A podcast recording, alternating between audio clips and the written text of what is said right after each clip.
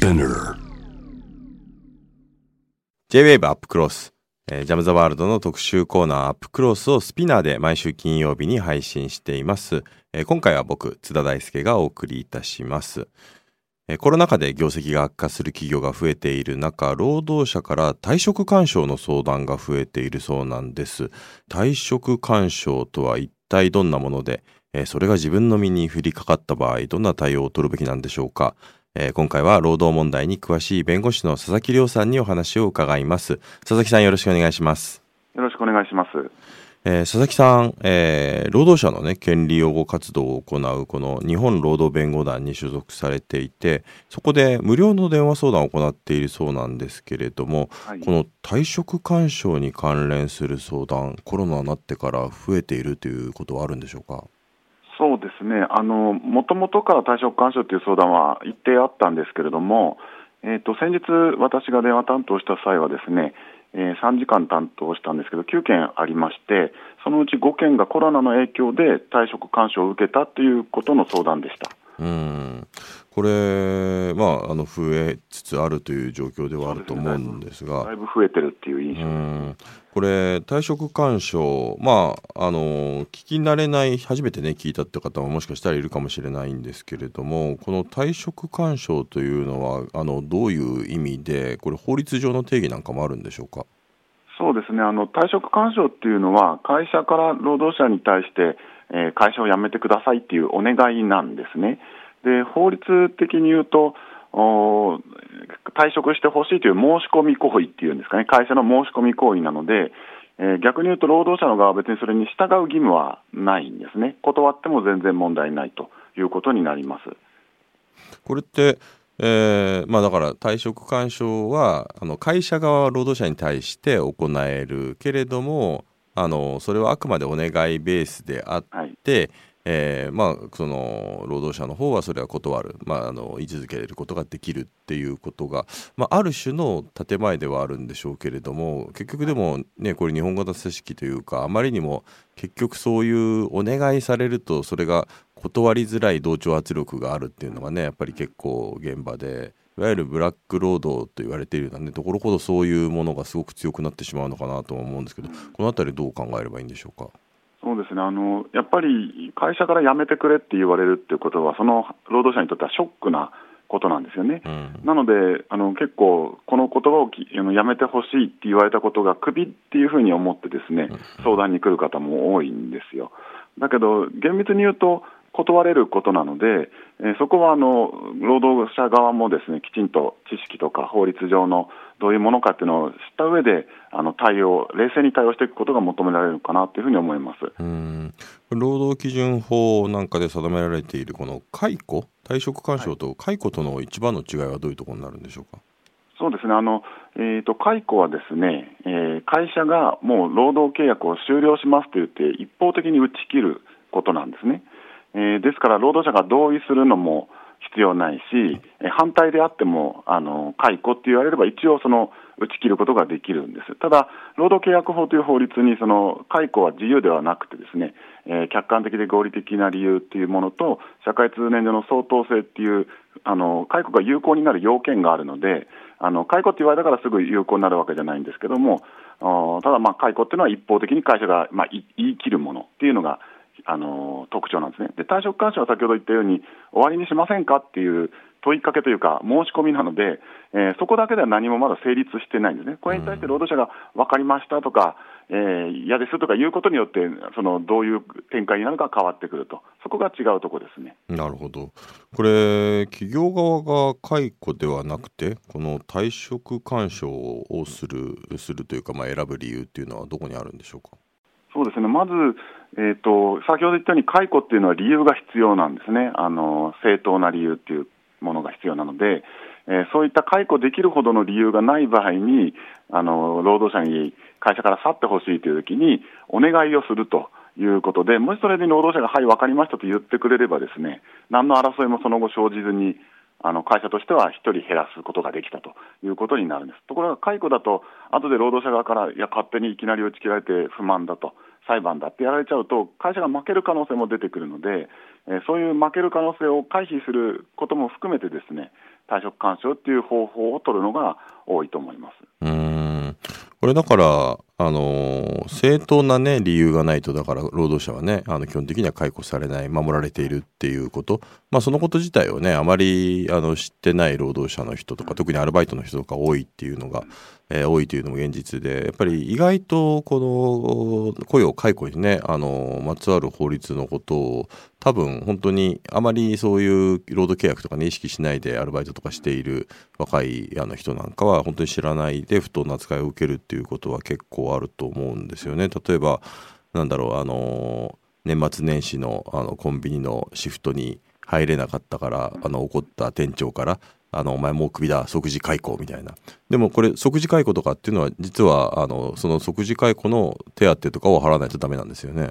そうですねあの即時解雇する場合は30日分のあの賃金を保証しないといけないというのが労基法に書いてある、規制ですね。うんなるほど、まあ、そういったいろいろなあの規制があるんだけれども、まあ、退職勧奨っていうのはつまり強制するわけではないからこそ、まあ、この企業側としては、まあ、まずこれをやってみるっていうことのファーストステップみたいなところがあるんですね。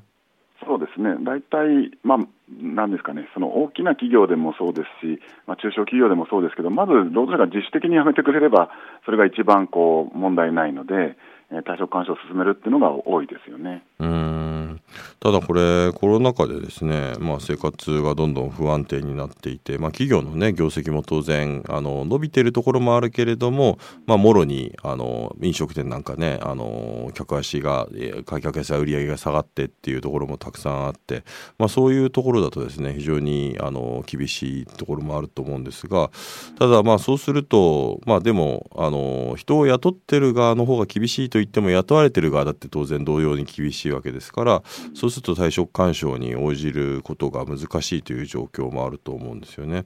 なんそういう場合はあの企業はですねあの、えー、このこの後ですねやっぱり応じられないっていうふうに労働者が言った時に企業側の方の対応としては分かりましたというふうに応じるものなんですかね。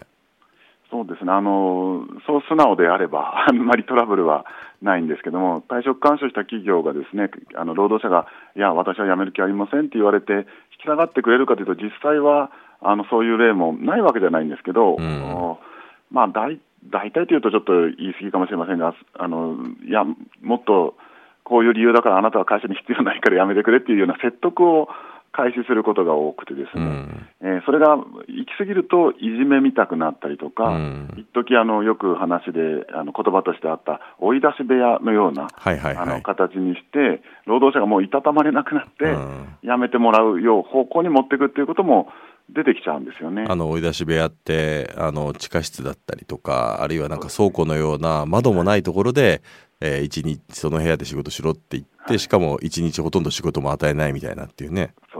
うん。まあ、そうするともう本当にあのメンタルの方がねやっぱりもうちょっと持たなくなってやめるみたいな。でもそいわゆるですね今その話が出たので伺いたいんですけど、はい、まあ、そういった、まあ、会社側からすれば配置転換だしあの別にどの部屋で働かせるのは自由だっていうことで、はい。合法であるっていうふうにやってると思うんですけれども、うん、そういうような追い出し部屋みたいなものっていうのはこれはあの労働関係の法律で何らかの規制みたいなものっていうのはないんでしょうか？基本的に人事権の行使に対しては、あんまりあの法律での規制っていうのはないんですよね。ただ、今言ったように退職を目的にする移動っていうんですかね、仕事を取り上げたりとか、これまでのキャリアと全く違うところに配置転換するってなると、そうすると不当な動機に基づく人事権の行使ということになって、権利乱用として無効になる場合があることはあります。実際に追い出し部屋で無効になった例っていうのもありますので、えー、まあ、そういうことも起こりうるということですね。なるほどね。ただまあそれで無効になってもまあそうまでしてやめてもらいたかったあの人がずっと居座るっていうのはそれはそれでまた何ていうか別のねあの精神的なねなんかプレッシャーをね感じるっていうところもあるでしょうし、まあ、お話伺っていて思ったのは、まあ、最近ね話題になっているあのマタハラってありますよね。あのマタニティハラスメントといって妊娠された女性が、まあ、その妊娠を理由に、まあ、降格されたり配置転換されたり、まあ、望まないねあのまさに人事をされるみたいなっていうようなことがあってだからまあそういうことにもあの向こうを訴えるっていうことができるのかなっていうことを思いましたけどこの理解で間違ってないでしょうか？そうですね、あのえーと、マタハラになってくると、均等法という法律があってです、ね、あなるほど。また別の法の規制が働いてきますんで、えーと、戦い方はいくらかあるのかなと、であとその、そもそも退職に追い込むために何かするっていうのは、基本的にハラスメントに該当するので、そうですよね、えーそこの部分があの動機を、会社の動機をしっかりと証明できれば、あのかなりの確率で、そこはおかしいぞというふうに言えることにはなりますね。うんまあ、ただこういう言い方も変ですけれども、まあ、そういうことをねちゃんと熟知している企業っていうのはあからさまにハラスメントと言われるようなことはしないけれども、まあ、徐々に徐々にあの仕事を少しずつ減らしていって本当にやりがいをね奪っていって、えーなんだろうなあのー少しずつ気づかないようにねやっていくみたいなね。ハラスメントには該当しないみたいなってなるとそうすると、まあ、結局本人が、まあ、なんかなな長い時間かけてなんかいたたまれなくなっていくみたいなね。なんか実質的にはだからまあ正当な理由がなくても、まあ、結果的にはあの退職に追い込むみたいなね。なんかそういうようなずる賢い企業もあるんじゃないかなっていう気もしますけどこの辺りどうなんでしょうか？そうですね、実際そういうふうにこう、なんですかね、法に触れない範囲で、違法とまで言い切れないようなところでこう、徐々に徐々に労働者を退職に追い込む企業はありますね。ただそれ、他の労働者も見てるので、うんあのやっぱ士気は下がりますよね、まあ確かにそうですねの働く側の。なので、あんまりそういうのを確かにその一点だけ見ると賢いやり方かもしれないんですけど、うん。本当の企業の活動として、みんなで仕事して、きちんと稼いでいこうっていう面においては、マイナスなんじゃないかなと、私は見てると思います。うん。これ佐々木さんこれ、まあ、いろんなね労働あの事案をあの担当している中で、まあ、そういうちょっとボーダーというか、まあ、違法性を問えるかどうかわからない時に戦う時っていうのはどうやって戦うんですか？そうですね。あのまず現場でまだ働いてるときはですねあのとにかくきっぱり、えー労その退職はしませんというふうに言うことが第一ででそれに対して配置転換してくるとかそういう人事権の行使で何かマードで首を絞めるようなやり方をしてくるような場合はあ弁護士があの代理人になって交渉することもあったりとか、うん。あとは労働組合に入ってもらって労働組合が団体交渉をしてそれをこう解あの解決していくっていうやり方があの私はあの進めていますね。ああなるほどね。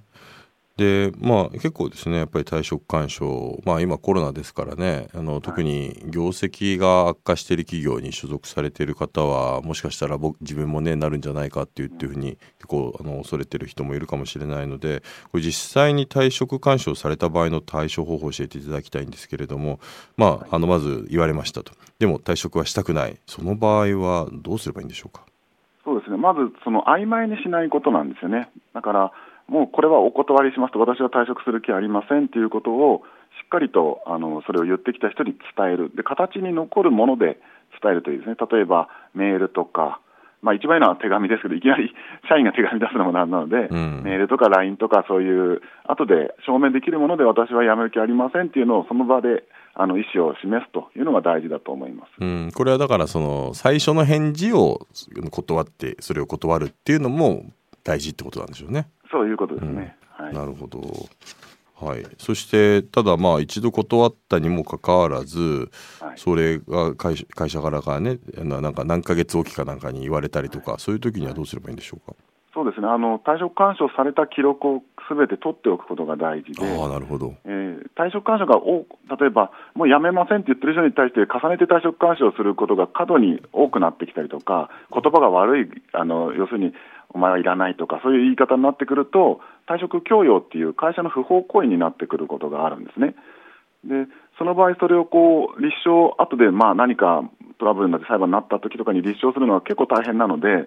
あの必ずどういうところで誰から何を言われたかっていうのは、できればメモをすることと、あと、可能ならあの退職勧奨の会議がすべて録音するのがあの、えーあの一番ポイントだというふうに思います。ああ録まあね今ねスマホとかありますからねそういうのもやりやすいんでしょうけど、これどうなんでしょうか？あのそういう録音をするときに、えー、最初干渉される時にこのあの回録音していいですか？っていうふうに相手方に許可を取って取れればもちろんいいんでしょうけれどもでもまあなんかあのいやいや録音なんか絶対ダメだよとかって言われるかもしれない。そういう時に隠し撮りをしていいものかどうなのか、はい、この辺り多分悩む人も多いと思うんですけどどうなんでしょう、はいはい、基本的にあの自分の会話あ、自分が相手としている会話を録音することは問題ありません、うん、そのと取ってますよっていうことを相手に伝える必要もなくて、ですね、うん、あのまあ、言ってみれば、こっそり取っておいたものを後で裁判の証拠で出しても全く問題がないというのが実務の運用ですね。うん、なるほど。であれば、まあ本当にあのスマホだったりとかね、まあ、あるいはもう今、ね、ちっちゃいビジネス IC レコーダーとかありますから、胸ポケット入れてみたいなね。気づかれないようにという自衛のためにそれを持っておくっていうのは、はい、まあ、とりわけ退職干渉をされた時にはっていうことなんでしょうね。そうですね、はい、うん。まあだから突然呼び出された時の一発目がだから取れるかどうかっていうのもね多分大事でしょうから、まあそういうね心の準備をしてあのー、ちょっとなんだか変だぞと思ったらまあこうやって録音を回しておくっていうのがね大事なのかもしれないなとは思いますけれどもね。はい、うんえー、でこれ退職干渉と退職強要、はい、この、まあ、ボーダーというか境界線。うん労働者としてはこれ見極めるポイントってあるんでしょうか？そうですね。あの裁判例なんかでいうと社会通念上の相当な範囲を超えたかどうかっていうちょっと難しい言葉で表すんですけど、うん、現実に具体的な事実関係で見るとポイントになるのは退職干渉の回数とか頻度、あと1回にかける時間ですよね、例えば1日に3回も退職干渉されて、1時間ずつ拘束されてれば、それはもうなんか、断ってる人に対してやるやり方としては異常なので、強要になることもありますし、うん、裁判例なんかでよく認められるのが、辞めるまで退職干渉続けるぞっていう会社の宣言なんかも、これ、おかしいな話なので、あの退職強要に該当するっていうふうに言われてます、要するに労働者が辞めますっていうまで対象干渉を続けるっていうのですから、これはなんか本末転倒というか、すでに干渉のあの進めてるっていうのを超えちゃってるんで、違法になるっていうことがありますよね。でも今の話を伺っていると、はい、つまりは数か月にじゃあ1回言われる、はい、続けるみたいなっていうのは、まあ、それはなんだか社会通念上はまあなんか OK みたいな話になるっていうことなんですかね。ただそれも断った人に対して定期的にやめてくれませんかって言い続けるのも本来おかしいので数ヶ月に1回でもそれがずっと続くよう例えば1年間なり2年間なり続くようであれば強要になることは十分あり得ると思いますね。これはどうなんでしょう？実際労働裁判になった場合はあのある程度判例でも基準みたいのができているのかそれとも個別のあの裁判官の,、まあ、あの回数だけではなくてね多分その時の言い方みたいなのがあるので個別具体的に判断されるってことなんでしょうか？そうですね基本的にはもうケースバイケースです、ただ、まあ、結構事案がこれまでも蓄積されている分野なので、あのその言葉遣いとかもその、えー、だいぶ悪いやつはあの1回でも退職供与になりがちですよね、その給料泥棒とか言ったりとか、寄生虫だとか言ったり、これ、本当に裁判例にあるわけですあなるほどなるほど、うん、そういうこと言っちゃうとあの、退職供与になりやすいですし、あと、その親族にまで行っちゃうとかね、うん、ちょっと度が過ぎる例っていうのがあって、そうなってくると認められやすくなるのかなとは思いますけれどもね。うん。これでも労働者がね退職反証されて困った断っては見たもののしかしなんかあの結構働きづらくなっているという時、うん、なんか理不尽だと思った時に労働者駆け込む場所、まあ、先ほどね労働組合っていう話もありましたけれどもただもう一つ労働基準監督署というところもある。そしてまああの佐々木さんのようなねこういう労働問題やられている弁護士事務所あるいは無料の法律相談とか、まあ、いくつか選択肢はあると思うんですけれども、はい、それぞれどのようにこれ使えばいいんでしょうか？そうですね。まず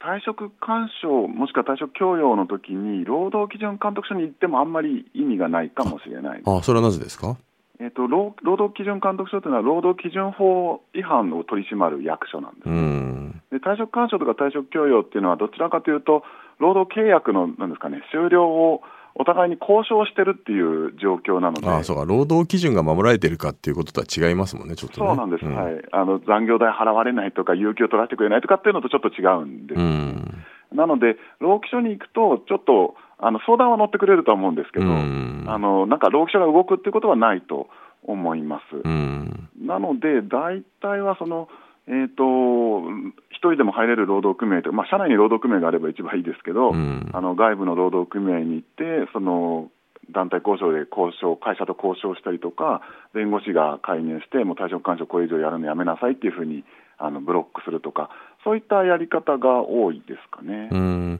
じゃあまあ困っている人は会社にしかも労働組合がないという場合は、あの会社外で、えー相談できる労働組合に相談しに行くっていうのがいいということですかね。はい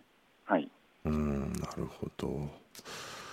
これあとやっぱりねこういう事例が増えてきていて企業側もなんか問題になることがね分かってきているのでなんか企業がですねこのマニュアルを作って対応するケースもあると聞きました。はいこのあたりはどうなんでしょうか？はい、ありますね、私も何個か見たことありそうなんですね。ますけど、うんあのこれ、絶対言っちゃいけない言葉とか、さっき私が言ったような裁判例で、あのそれが問題にされたような言葉は絶対言っちゃいけませんなるほどね。うん。あとはその回数とかもこうあ、さっき須田さんがおっしゃったように、そのあんまり頻繁にやらないように、うん。少し間を空けて、どうか気は変わったかみたいなように聞くとかです、うん。そういうマニュアルを作っているのはありますね。うんまああのうんまあ企業の方も企業の方で考えてるんだと思いますけど、あのこれは実際にあのありますね。うーんなるほどね。まあそういうのがあるからこそあの、まあ、労働者もね多分あの気をつけなければねいけない部分もあると思うんですけど、まあこれもねだからその会社にね居心地悪い思いをして居続けるのかそれともそこでちゃんと戦ってあの権利として残るのかっていうのはねそれすごく難しい選択ではあると思うんですけれども。佐々木さんいろいろあのエンジニアを担当されて、クライアントとね話をしている時にこの会社側との争いをしていったことで、まあ、結果ねあのなんですかね、まあ、労働者のね多分あの気持ちが変わっていくみたいなねそういうのも経験された部分はあると思うんですけれどもこういう裁判だとかね会社との争いを経験すると労働者ってどうなっていくんでしょう？そうですね、まああのやっぱりなかなか大変ですよね、その会社にいながら会社と裁判するっていうのは、あのその労働者にとっては結構、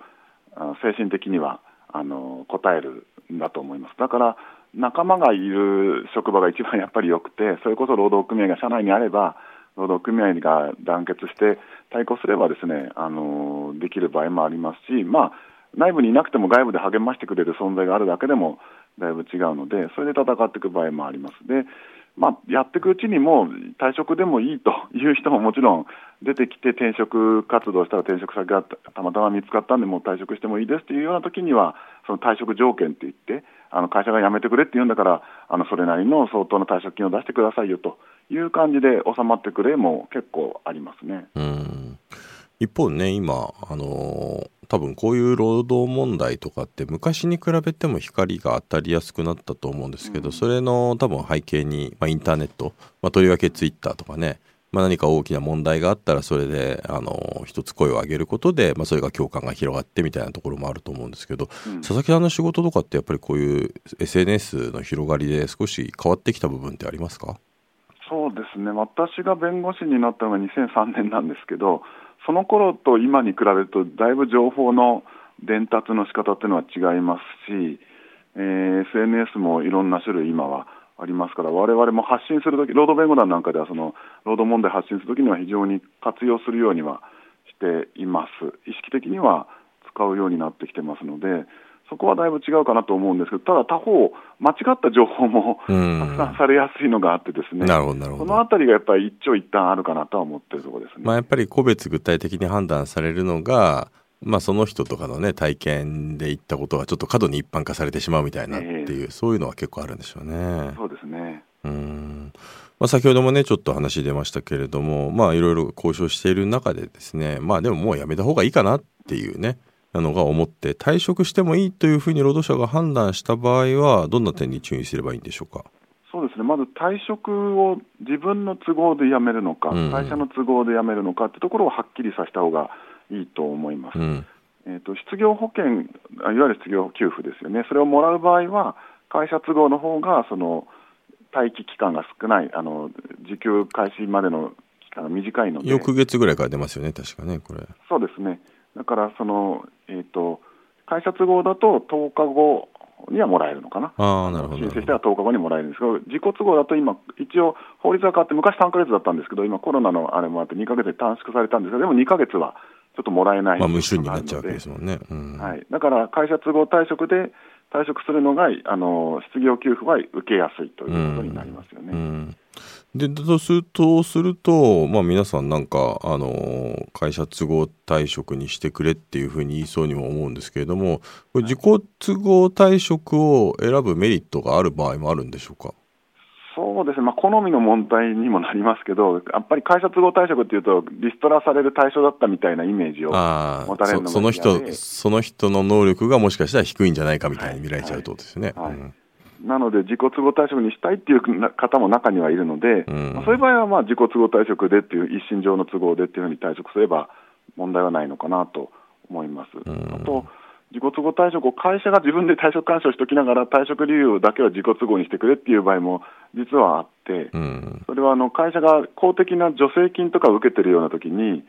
あの退職勧奨とかその整理解雇とかするとそれを返さなきゃいけないっていうものもあるんです、あなるほどね、うん、えー、でそれが バレるの嫌だからあの自己都合退職にしてくださいっていうふうに言ってくることがああります。その場合は、まあ、労働者の側ももしそうするふうにするんだったら、例えば2か月間は失業保険が出ないんだから、その分はなんか退職金で上乗せしてくださいよとか、うん、そういう交渉はできるんじゃないかなとは思いますね。あなるほど。この会社側から自己都合退職にしてくれっていうこと、それを強要するのは、これ、違法になるんですか？そうです、それを強強要するというか、違法、えーとですね、そもそも離職票には真実を書かなきゃいけないので、なるほどね、うん、あの会社が嘘ついたことになりますよね。なるほどね、うん、だからそれを、いや、実は退職勧奨を受けてたんですよってことを、その労働者がハローワークに何か退職勧奨を受けてるようなメールかなんかを持っていけば、ハローワークから会社都合になりますよってことで、会社都合判定されて、会社を持ってもらった助成金とかを返さなきゃいけなくなるっていうことが起こるかもしれないってことですね。うん最後にですねこのコロナ禍がね長引いている中、まあ、今後ね退職勧奨増えていく可能性もあるので、まあ、そういった悩まれている方にですねメッセージなどありましたらいただけますか？あそうですねやっぱりまず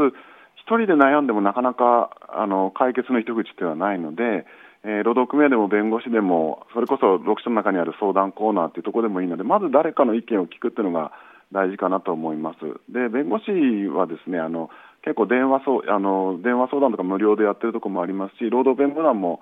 週何回かあの電話相談やってますので、えー、それにかけてまず対応してみて、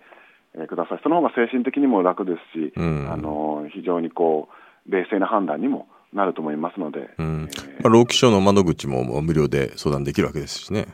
そうですね。はい。うん、なるほど。まあ、まずはそういう無料の窓口のところで、誰かに話を聞いてもらうだけで、えー、次のアクションが、えー、取りやすくなるっていうことなんでしょうね。はい、そうですね。はい。よくわかりました。そろそろ時間が来てしまいました。佐々木さんどうもありがとうございました。はい、ありがとうございました。最後のお知らせです。スピナーで配信中のアップクロスはこの配信をもって終了となります。しかし、えー、新たにジャム・ザ・ワールド・アップ・クロースとして生まれ変わって、えー、8月16日月曜日午後3時より Amazon Music 独占で配信スタートします。担当は月曜日が僕、津田大輔、えー、火曜日が青木治さん、水曜日は長野智子さん、東京新聞の望月磯子さん、ジャーナリストの福島香織さんが週替わりで登場。そして木曜日は堀潤さん、金曜日は安田夏樹さんというラインナップです。まあ、今年の3月でね終わったと思ったですね、まあ、考えに浸っていたジャム・ザ・ワールドが復活 I'll be back ということでですね、えー、まあ、気持ちも新たに、えー、ジャム・ザ・ワールドならではの切り込み深掘りをしていきたいと思いますので他の曜日も含めてね楽しんでいただければと思います、えー、こちら Amazon プライム会員でなくてもどなたでも無料で聞くことができます。ぜひ Amazon Music にアクセスしてみてください。えー、詳しくは Amazon Music そしてスピナーにある番組ホームページをチェック。